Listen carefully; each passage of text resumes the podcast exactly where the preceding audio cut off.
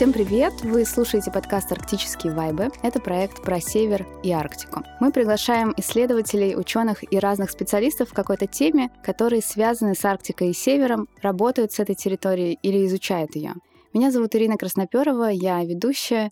В мае 2023 подкасту исполняется два года. За это время мы записали почти 30 очень разных выпусков. Мы говорили о городах Арктики, о протекающих в них процессах, о сложностях и вызовах, с которыми регулярно сталкиваются арктические территории. О городском сжатии, о надеждах, которые были связаны с покорением Севера, о процессе освоения этой территории и почему люди, приехав на три года, оставались здесь навсегда. Мы рассуждали о талантах и человеческом капитале, говорили о прошлом, о тяжелом наследии периода репрессий и лагерной системы, пробовали подступаться к теме коллективной травмы. Мы записали выпуски про работу с северной средой и сложности проектирования, про глобальное потепление, которое оказывает влияние на всю эту территорию гораздо сильнее, чем в основной зоне расселения человека. Мы говорили о долгих рейсах и экспедициях океанологов, разбирались, кто такие кочевники тундр и чему нам стоит поучиться у оленеводов, изучали вместе далекий архипелаг Шпицберген и как там выстроена повседневная жизнь. У подкаста за это время появился одноименный телеграм-канал, поэтому подписывайтесь, если вы еще не с нами. Сегодняшний выпуск будет посвящен разным темам и работе с городской средой, и стрит-арту, искусству, культуре и идентичности. Но говорить об этом мы будем в контексте одного региона, самого большого по площади в нашей стране — Республики Саха-Якутия. Я рада представить гостя этого выпуска, Кадану Игнатьеву, художника, дизайнера, автора многих муралов на территории Якутии. Кадана, привет! Привет. Кадана, я сегодня буду задавать тебе разные вопросы, в том числе, что называется, стыдные, потому что вместе со слушателями мы будем разбираться в нюансах, которые для многих могут быть непонятны. И такой первый стыдный вопрос, стыдный для нас, о самоназвании якутов, которое звучит как «саха». Можешь ли ты чуть-чуть рассказать о том, что значит это слово, как правильно его употреблять и какое значение для якутского самосознания оно имеет? Вообще, в начале, когда называли нашу республику, э, назвали двумя названиями, да, имеется в виду Саха, Якутия. Вот мы сами а, называем себя по большей части Саха. Для нас это более правильно звучит, чем Якуты.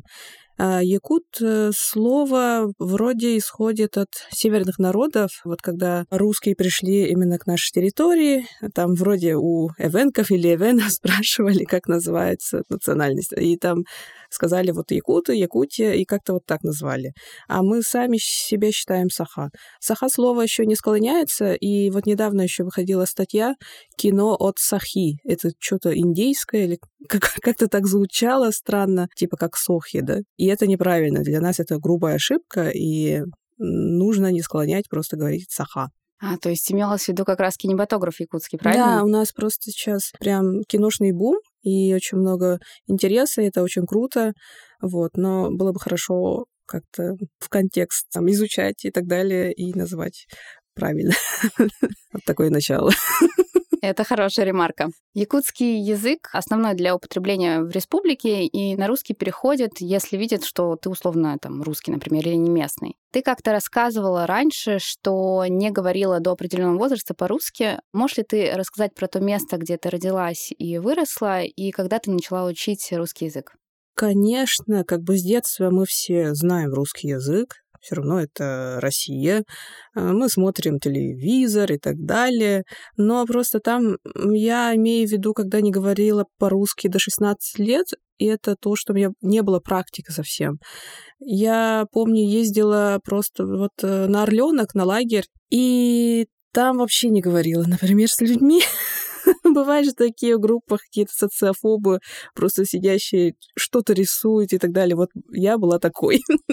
И когда поступила в институт, также где-то год молчала, потому что не знаю, мне сложно было очень из якутского перейти на русский и начать как-то говорить. Плюс еще там внутри, когда говоришь с акцентом, там как-то смеются, или когда наоборот русский пытается учить якутский и с акцентом говорят, тоже смеются, поэтому из двух сторон как-то это тоже, на мой взгляд, неправильно, чтобы как-то начать изучать, говорить и так далее. Я выросла в селе, где только одни якуты проживают. Село называется Катанах, это в Чурапчинском районе, ну, на самом деле, это центральная часть Якутии, и там в основном проживают якуты.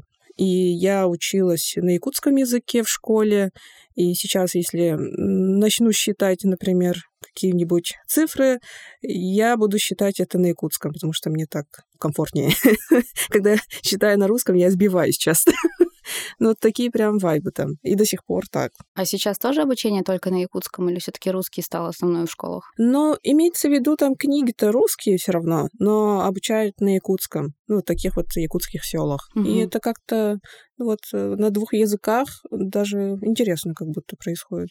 Как и чем живет поселок в удаленном якутском Улусе? А какое это сообщество, может быть, чем заняты люди обычно, как они проводят свой досуг? Вот буквально, может быть, коротко ты бы рассказала. Я много езжу по России и понимаю, что у нас люди в поселках прям такие очень сильно настроенные патриоты. Как, ну, я могу рассказать именно по моему отцу. Он там родился, и он такой там живет, он никогда не хочет поехать, и он говорит, все, я там умру грубо говоря. И он там охотится, у него там вся жизнь протекает. Он прям такая там сильная связь с землей, и у основных людей примерно вот, вот так и живут. Насчет работы, но в основном это какие-то административные вещи, там школы, детсады, вот в подобных местах люди работают. Но, конечно, там бывают какие-то свои проблемы, но в Якутии у нас люди даже едут в поселок, чтобы жить из городов. У меня там даже знакомые вот молодые люди поехали жить просто в деревню, пожить, чтобы дети выросли вот в якутских школах. Ну, как-то так. Когда я впервые побывала в Якутии, меня совершенно поразило, насколько сконцентрированным остается местное профессиональное сообщество. Для большинства регионов нашей страны очень характерен большой отток населения, прежде всего молодежи, в центральные районы или там крупнейшие города, целом, получение высшего образования — это такой стандартный трамплин для э, закрепления человека на новом месте, что, э, как мне кажется, совершенно не характерно для якутов. Очень многие получают высшее образование, например, или у себя в регионе, или даже если куда-то перебираются там, в Москву, в Петербург, потом возвращаются обратно. Как ты думаешь, с чем это может быть связано? Ну, не сказала бы, что это применимо именно к нашему региону. Ну, многие тоже, которые учились Питере, в Москве, там же остаются работать или едут дальше куда-нибудь за границу. Ну и многие тоже возвращаются. Я просто это особо и не исследовала. Я сама училась просто в Якутске, после этого работала очень долгое время там же. Вот, и пока сейчас э, переехала вот в Москву.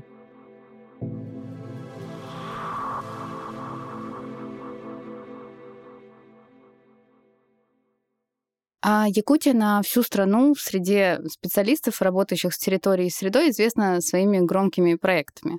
И не только в столице региона. А я бы вообще это сформулировала как э, условно феномен якутского благоустройства, потому что в республике за довольно небольшой срок э, сформировалась целая школа отдельная. Как э, ты бы объяснила возникновение этого феномена? Почему именно в Якутии? Ну, не знаю, мы люди скромные, на самом деле, я бы не назвала это феноменом, но да, у нас прям бурно идет развитие, это все благодаря каким-то единоличным людям, После Советского Союза, наверное, у нас, если так посмотреть по истории архитектуры Якутска, как-то вот начали по архитектуре добавлять какие-то национальные, национальную идентичность в виде, например, формообразования зданий, сделать какую-то вот урасу в пирамиде или в балаган, ну, как-то имеется в виду добавлять какие-то якутские орнаменты и так далее. Вот это самосознание прям пошло очень сильно. Не только в архитектуре, но и во всем искусстве. Там и филармония начала большую работу. Плюс начали обучать детей, отправлять э, там в лучшие университеты и так далее. Это все благодаря нашему первому президенту Михаилу Ефремовичу Николаеву. А насчет архитектуры, вот наши аксакалы, архитекторы, конечно, они у нас мощные, они из советских времен мощные. Вот. А насчет благоустройства, это все ну, по моему мнению, это вот э, итоги работы нашего главного архитектора Ирины Дмитриевны Алексеевой. Это вот она как раз начала вот в десятых годах как раз вот про вовлечение людей, как вообще проектировать, про новую урбанистику. После этого, конечно, вот э, работа больше пошла. Открылся Центр компетенции управления архитектуры республики, и мы вот э, прям бурно начали образовывать наши администрации, плюс местных кадров, архитекторов, дизайнеров. И сейчас я вижу вижу, дальше это все идет. Дальше переняли эту палку от э, Ирины Дмитриевны, и это очень хорошо. И очень активно сейчас участвуют во всех федеральных программах ФГКС, малые города, вот Дальневосточный вот новом конкурсе. Вот э, я видела вчера несколько побед, это очень хорошо, где-то 4-5 городов и сел выиграли финансирование для реализации парков и скверов, и это очень круто. Вот ну, как-то дальше идет да, бурное развитие. Ты по образованию дизайнер среды и очень много создала масштабных муралов, которые известны по всей стране. Как возникла идея работы с средой якутских поселений через муралы и почему муралы стали так популярны в Якутии? Я сама это тоже пыталась изучить как исследователь, почему настолько идет бурная реакция вообще на такие росписи. Казалось бы, для меня это просто, ну, большая роспись, но все равно для моего эго художника сделать такую большую роспись всегда было каким-то новым шагом. А вообще, да, первые росписи по Якутии сделала я. Это, наверное, исходит еще от э, учебы моей. Я училась в Арктическом институте искусства и культуры, и у нас э, было вот такое направление обмен студентов вместе вот с арктическими университетами, институтами, и вот так вот как-то шефствовали. И меня отправляли учиться в Лапландский университет в Финляндии. Впервые я выехала вообще за границу и попала сразу в Финляндию, в Хельсинки, в Раваньеми. Это было что-то нереальное, потому что на дворе был 2012 год, Москва все еще почти после Лужковская, там до сих пор висят колготки, грубо говоря, там ритузы, трусы на, на площадях. И я увидела Финляндию, как люди могут жить вообще экологично, как э, развивает велосипедизацию, как вообще как-то все устроено. Я увидела, что такое лендар, что такое вот как раз муралы, инсталляции, и как это все очень круто можно деликатно делать. И вернулась, у меня был где-то месяц вообще какая-то депрессия. Я хотела просто поехать жить в Финляндию. И потом подумала, ну, что бы не попытаться делать там улучшить у себя на родине так же, как и в Финляндии. вот, и первая мысль — это как раз сделать такую большую роспись, мурал. Я тогда работала после института вот как раз с Ириной Дмитриевной вместе в институте Якут-проект в отделе генплан. Ну, мы были просто генпланистами, которые хотели сделать что-то нереально крутое в Якутске, вообще по всей Якутии. И после, когда она ушла вот э, главным архитектором, у нас произошли, а, можно сказать, международные спортивные игры Дети Азии, которые как раз проходят через по 4 года. И как раз э, к этим событиям обычно подготавливают вот всю столицу, там какие-то бюджет идет, чтобы облагородить э, центральные части. Вот. И вот как раз там мы как-то смогли продвинуть этот проект. Ну, там, по идее, вот был бюджет, чтобы просто обновить покраску центральной части. И мы добавили туда муралы. И Ирина Дмитриевна такая говорит, давай еще других художников. Я искала, и все такие вообще не понимали, как это делать. Для нас, для меня тоже это было впервой. Все очень было как будто звучало сложно. Я нашла только одного стрит-художника. Мы вместе расписали, у него две стены было, у меня тоже девятиэтажки. Вот, я до этого расписывала только интерьерные рисунки и вышла сразу на 9 этажей. Это было, конечно, очень сложно физически, плюс еще и морально, потому что был огромный резонанс. Вообще, я смотрю, у меня в Инстаграме плюс 10 тысяч человек сразу подписалось, грубо говоря, да. Это было в 2016 году, и многие спорили, там так много было споров. Э, я помню огромную критику со стороны Союза художников, э, со своих коллег. Кстати, почему-то художники меня всегда критиковали в Якутске. Вот. Но почему-то сообщество архитекторов тепло принимало, поэтому я, наверное, сейчас до сих пор тусуюсь больше с архитекторами. И там столько всего было, а я была очень юной, и мне было это очень сложно морально. Вот. Потом, когда это все почти закончилось, каждый год э, вот художники другие тоже начали рисовать муралы. Я только радовалась, но все говорили, что это все я рисую. Я говорю, типа, у меня только вот в 2016 и все, типа, у меня рисовала только там и все.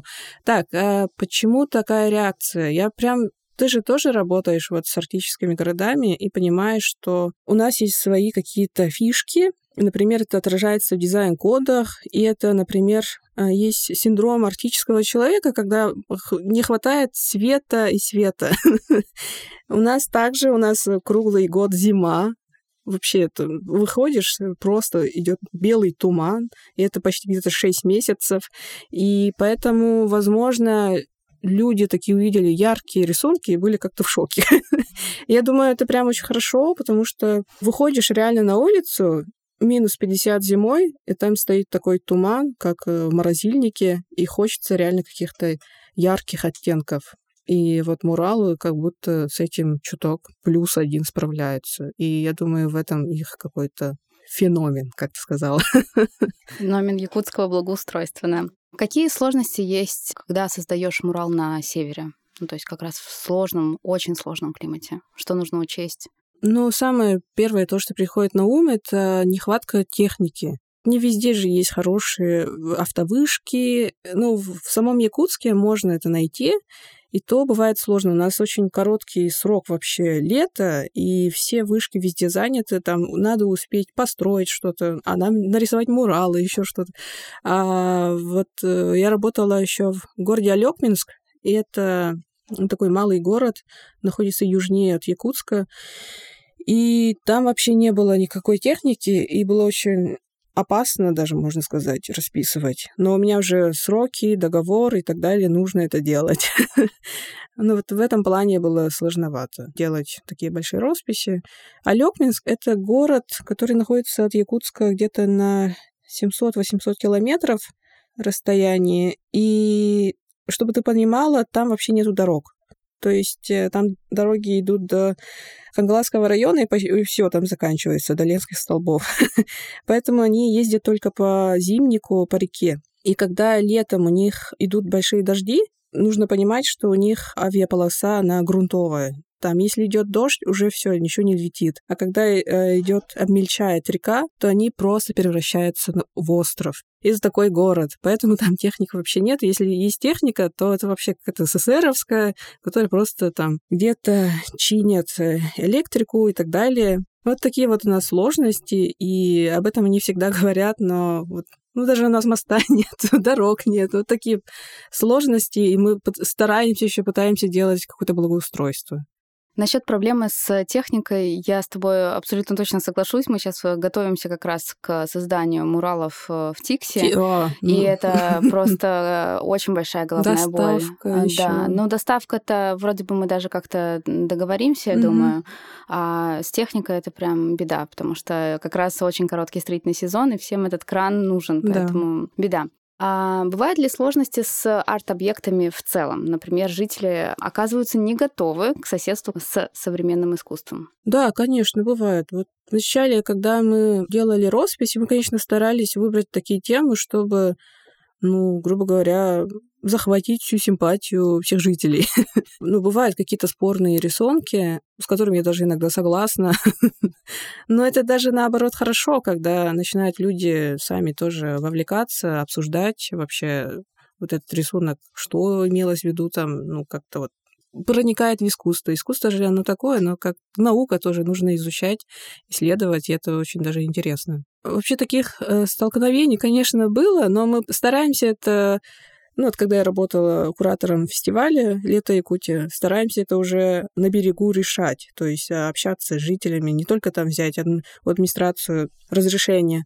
Я помню, у нас был один такой мурал, это рядом с озером Талое. Мы там тоже рисовали очень такой простой рисунок, который должен был не вызвать особо споров. Мы их хотели так, просто чтобы оно было как э, дополнением к благоустройству. Там мы расписывали такой якутский ковер, расписывали молодые местные художники. И когда брали разрешение у жителей, они такие, им не нравилось, там мы получали очень много сообщений, и мы решили сделать с ними встречу. На встречу пошла я, конечно. И вот я такая там встаю, рассказываю, что за рисунок, кто художник, вот показываю, кто мы, что мы, то есть это прямо от ну, мы такие же люди, как и они, стараемся делать только лучше, и они такие, ну, нам не нравится этот цвет там в ковре, я такая, ну, мы обычно такое не делаем, но только ради вас мы поменяем этот цвет и так далее. И в итоге получилось очень хорошо, и там вообще никто не возникал в итоге. Ну, то есть это во всех же проектах, да, как-то, если идет какой-то, ну, и изначально какой-то ну, что-то сложности лучше сразу решать, пообщаться. Это как раз как вовлечение. И этому как раз нас обучают общаться, презентовать и решать такие вопросы. Ну, вот на архитекторах.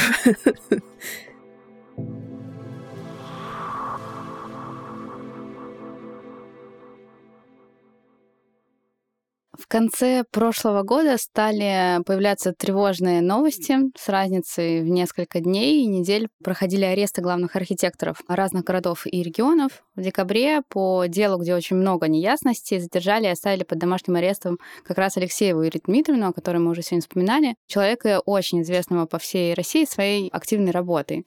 И, на мой взгляд, вообще очень сложно отыскать среди всех государственных чиновников нашей страны человека, который хотя бы что-то подобное, сопоставимое необходимый объем работы сделал бы для своего региона. И мне посчастливилось работать э, с Ириной Дмитриевной около двух лет. Э, для меня она во многом стала и наставником, и учителем, несмотря на то, что я с ней не работала ежедневно.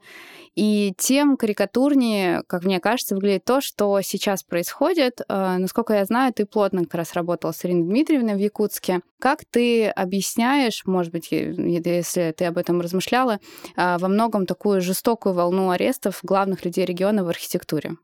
А начну с того, что Ирина Дмитриевна для меня прям очень близкий человек, мой наставник, мой учитель. Не побоюсь э, назвать э, слово «мой друг». И, конечно, это всех нас огорчило. Вообще, когда говорится об этом в СМИ, как-то люди даже не пытаются вчитываться, что за статья, о чем идет речь и так далее. Все думают, вот все вот, вот так, вот так, вот так, типа. А там э, статья превышения должностных полномочий. Это такая очень скользкая статья, которой можно на кого угодно Повесить. Повесить, да. На кого угодно, у которого есть хоть какой-то бюджет. Вот. И, ну, сейчас, да, идет очень такое сложное дело. А мы, конечно, в защиту писали письмо. Кстати, я хочу поблагодарить всех архитекторов, дизайнеров, главных архитекторов, которые поддержали Ирину Дмитриевну. Очень многие люди поддерживают все профессиональное сообщество России, и всем огромная благодарность. Вот. И когда так происходит, как-то на самом деле очень грустно просто. Потому что нас обучают на архитекторах РФ, чтобы мы стали управленцами, чтобы вернулись обратно на свою родину, чтобы развивали наши города, территории. А когда вот такое вот происходит, вообще не хочется ничего делать. Просто вот зачем быть главными архитекторами, если нету никакой защиты? И, ну, вот такие вот мысли были сразу вот в то время. Я к тому, что, возможно, это как-то незащищенность, возможно, это какая-то дыра в законе, возможно, это именно вот в структурах как-то не то все. Поэтому, возможно, так происходит. Но главные архитекторы, наверное, должны смотреть вот концепции и так далее, прям смотреть э, какую-то более глобальные вещи, то есть не прям подписывать акты вот строительства, приемки, вот, да. приемки, как-то это все нужно структурировать, возможно, вот просто я понимаю, как это происходит в разных регионах по-разному. Вот в Татарстане, например, там главный архитектор такие акты не подписывает. Там есть другие органы, которые юридически подкованы и за всеми этим следят. А архитектор, он смотрит просто общую концепцию и все. Я думаю, это прям правильно. Но просто что такое Татарстан, что такое Якутия, что такое Дагестан. А у всех разные вот э, какие-то структуры, работы, и что пошло в Дагестане, возможно, неприменимо к нам. Но я к тому, что, ну, просто, э, возможно, ошиблась именно вот в юридической части и так далее, но прям похоронить человека, всю ее заслуги профессиональные вот за одну вот такую вот э, ошибку, это очень, ну, грустно просто. И хочется вот донести до людей, что чтобы как-то вчитывались и как-то останавливали свои эмоциональные там какие-то комментарии и... Не нападали. Не нападали, да. Ну, как-то так. Хочется прям защитить Ирину Дмитриевну Это от точно. всего этого. Я ее очень люблю, и, ну, как-то вот так эмоционально, наверное, вышло.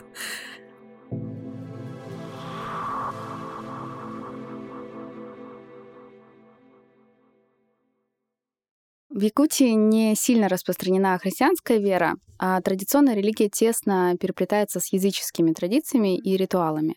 Очень важным, если можно так выразиться, смысловым блоком в традиционной религии якутов, э, насколько мне известно, является уважение по отношению к природе и в прямом смысле а, духу местности. Помню, когда я была в Якутии, мы вместе с коллегами из Центра компетенции лета отправились на Табагинский мыс, смотреть на... Тогда был завершающийся ледоход. И нам рассказывали, что якуты берут с собой в дорогу что-то съестное, чем можно подкармливать духов, и тогда показывали, как это делается. А насколько вообще распространены подобные обряды, ритуалы вот в какой-то повседневной жизни?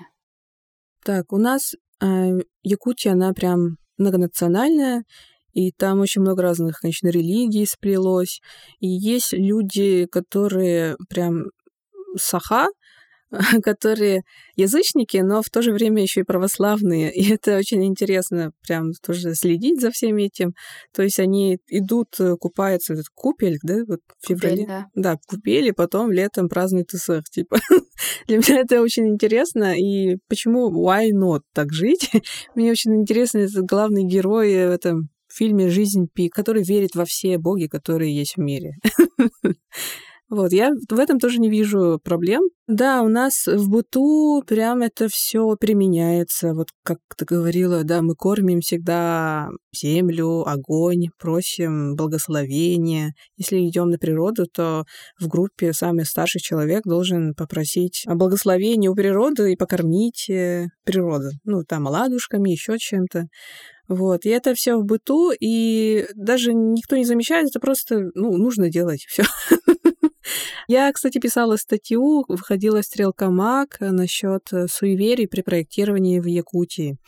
И даже при строительстве до сих пор как-то все это применяется. Например, а, могу рассказать один случай. Один э, якутский застройщик он должен был построить там жилые квартала на 93-94 кварталах Якутска, и там обнаружили такое старое дерево. В народе считается шаманским. И он очень долго думал, что с ним делать. Если он а, его порубит, по нашим верованиям там что-то с его бизнесом или с его личным там личной жизнью что-то может случиться.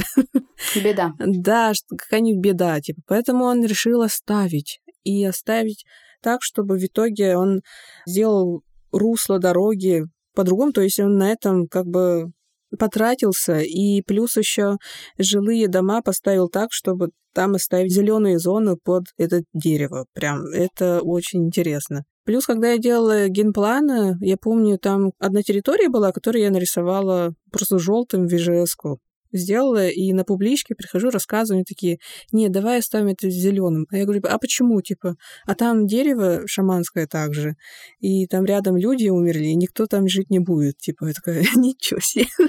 И в итоге мы закрасили это зеленым. Вот такое вот происходит сплошь и рядом, и такое язычество наше очень сильное, верование, это все в быту используется, и это очень хорошо, я считаю, как раз если вот это вот все умрет, то вся наша культура уже падет. Вот пока это все применяется, это очень круто. У вас, получается, очень сильная связь с природой. Если вы посещаете какие-то природные места, куда-то какие-то вылазки делаете, какие-то обряды проводите, а вот, например, ну, прежде всего, там какие-то горожане обычные, которые там городской образ жизни ведут, э, ходят в кафе, там, я не знаю, едят дома, в квартире, готовят на плите. Вот в такой жизни есть ли какие-то традиции такие, которые прям укоренились? И это в каких-то мероприятиях всегда происходит. Там на свадьбах, летом празднуем СЭХ. Или вот тоже один пример. У нас сейчас делает реконструкцию площади Ленина в Якутске. И я помню, там приглашали администрация сама Алгасчита. Алгасчит — это вот э, человек, который поет такие песни, благословения, как раз просит, а у огня это прям профессиональный певец. Его прям приглашают администрацию, чтобы он как-то вот почистил осветил, до строительства, да. осветил. И это прям вот э, на административном уровне так происходит. Прям нужно позвать Алгысчита, главное, в начале. Это мило. А ты начала говорить про праздник. Можешь еще раз произнести, как правильно он называется, и чуть про него рассказать? Наш традиционный праздник называется Исэх, и это как встреча солнца, лета, испокон веков мы это празднуем. даже праздновали по несколько дней. Происходит это в начале лета, это в конце июня, вот как раз когда у нас идут белые ночи. Ну, это чисто мое мнение, это когда вот э, просто якутам же нужно выживать зимой. Если ты выжил до лета, то красавчик, нужно отпраздновать. Ну, как-то так. Я была у вас в минус 50, и я впечатлилась. Да, мы такие шутим еще. Мы же как бы тоже пришли на эту территорию. Изначально там были народности коренные. Мы туда пришли летом, кажется, и потом наступила зима. Типа мы такие, ой, господи, оказывается, тут зима такая. Есть такая шуточка вот. А Сэх, он, да, происходит э, в начале лета. Мы празднуем вот в разных э, местах. Самый большой Исэх — это Исэх Туймада в Якутске. В прошлом году посетило его где-то 220 тысяч человек. Это прям как огромная Коачелла. Плюс еще они идут э, в разных местах. Э, есть такие республиканские Исэхи, там Исэх Алонхо, Игры Манчары. И они происходят вот выборочно в разных селах, городах. И это называю внутренней Олимпиадой. То есть, когда решают, например, провести ИСЭХ за 4 года, например, в селе Амга, амгинцы прям ликуют, потому что ну, у них э, будут э, строить, например, дороги или какие-то спортивные большие стадионы появятся, еще что-то. Ну, идет уже какая-то вот э, большая реализация работ. И это я называю внутренней Олимпиадой. Очень похоже, кстати, да.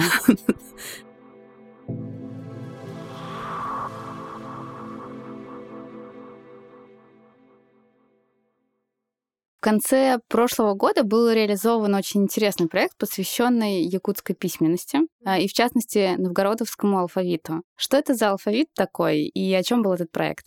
Да, я работаю над популяризацией этого алфавита. А в начале 20 века у нас, э, это мой прям земляк из Чурапчи, якутский паренек такой сделал первый якутский алфавит на латинице. Как его звали? Семен Новгородов.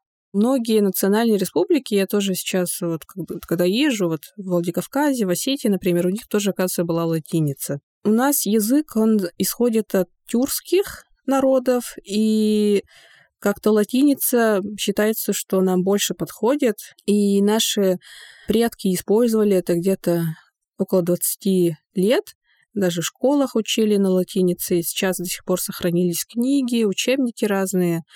И это такой очень красивый алфавит, который прям... Ну, именно якутский язык очень хорошо передается на латинице. Фонетически, наверное, да? Да, фонетически. И сейчас сделали такую раскладку для клавиатуры, то есть можно писать уже, можно прям поставить у себя в компьютере и сейчас писать.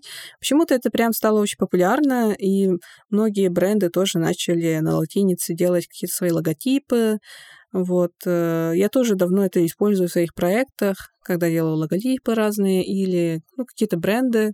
И это как-то звучит как-то очень трушно и выглядит трушно. Сейчас же как будто идет прям такое самосознание, пытаться себя идентифицировать с чем-то. Вот у якутов тоже сейчас такое идет прям. Это как будто по всем регионам России. И это как-то поэтому на этой волне стало очень популярно. Сейчас многие, даже молодежь пишет на латинице твиты в Твиттере. Ничего себе. Да. В своем телеграм-канале ты часто рассказываешь про якутское кино. Мы сегодня как раз вспоминали, и сейчас я как раз хотела бы об этом поговорить. Уже несколько лет все говорят про феномен якутского кино. И якутский кинематограф выходит теперь даже на Оскар. Речь идет о документальном фильме Максима Арбугаева под названием «Выход» про ученого-биолога, который наблюдает за крупным лежбищем а, моржей в мире. И из относительно недавнего вышел фильм «Айта», который еще можно посмотреть в кинотеатрах московских и не только. И я всем очень советую этот фильм. А какое якутское русское кино ты бы могла еще порекомендовать нашим слушателям? Прекрасный вопрос. Мы все в Якутии киноманы, и это неспроста. У нас, да, внутренний рынок э, фильмов, он очень крутой. Даже когда выходили марвеловские фильмы, одновременно с якутским, якутское кино выигрывало по части вот, э, финан... ну, не финансирования, а по, ну, по билетам. По части продажи, да, наверное. Да, по части продажи. Вот. И Я бы посоветовала посмотреть э, якутские фильмы разных режиссеров. Например, есть Дмитрий Давыдов, который снимал «Пугало». «Пугало» вот э, выигрывал вроде кинотавр. И это очень такой, возможно, для ознакомления с якутскими фильмами это такой сложный фильм, ну, такой тяжелый даже, можно сказать, про женщину-удаганку. Удаганка — это шаманка, считается у нас. Вот. А если хочется что-то теплое, что-то красивое, то это фильмы «Любовь» э, Борисовой. Недавно выходил фильм «Не хороните меня без Ивана», например. Очень красивый фильм, э, раскрывающий якутскую такую красивую душу, такую мистическую красивую душу. Вот. Плюс еще есть фильм «Сар птица», тоже очень хороший. Ну, есть еще разные комедии, которые, юмор которого понимаем только мы сами. Вроде в разных, во всех э, платформах это все есть. Кинопоиски, там, Вокко. А фильм Айта тебе понравился? Фильм Айта, да, я недавно тоже смотрела, очень хороший. Там еще можно заметить то, что снимаются еще просто местные жители этих деревень, и это очень круто, прям смотрится самобытно. А Айта, он такой боевик, тоже интересный новый жанр. Я бы не назвала боевик. Мне кажется, ну, какой-то прям такой какой триллер. Ну Нет? да, ну там же все вместе как бы такой ну, да. жанр. И для нас это тоже что-то новое. То есть прям стреляльки и так далее. Вот такое вот как будто впервые сняли.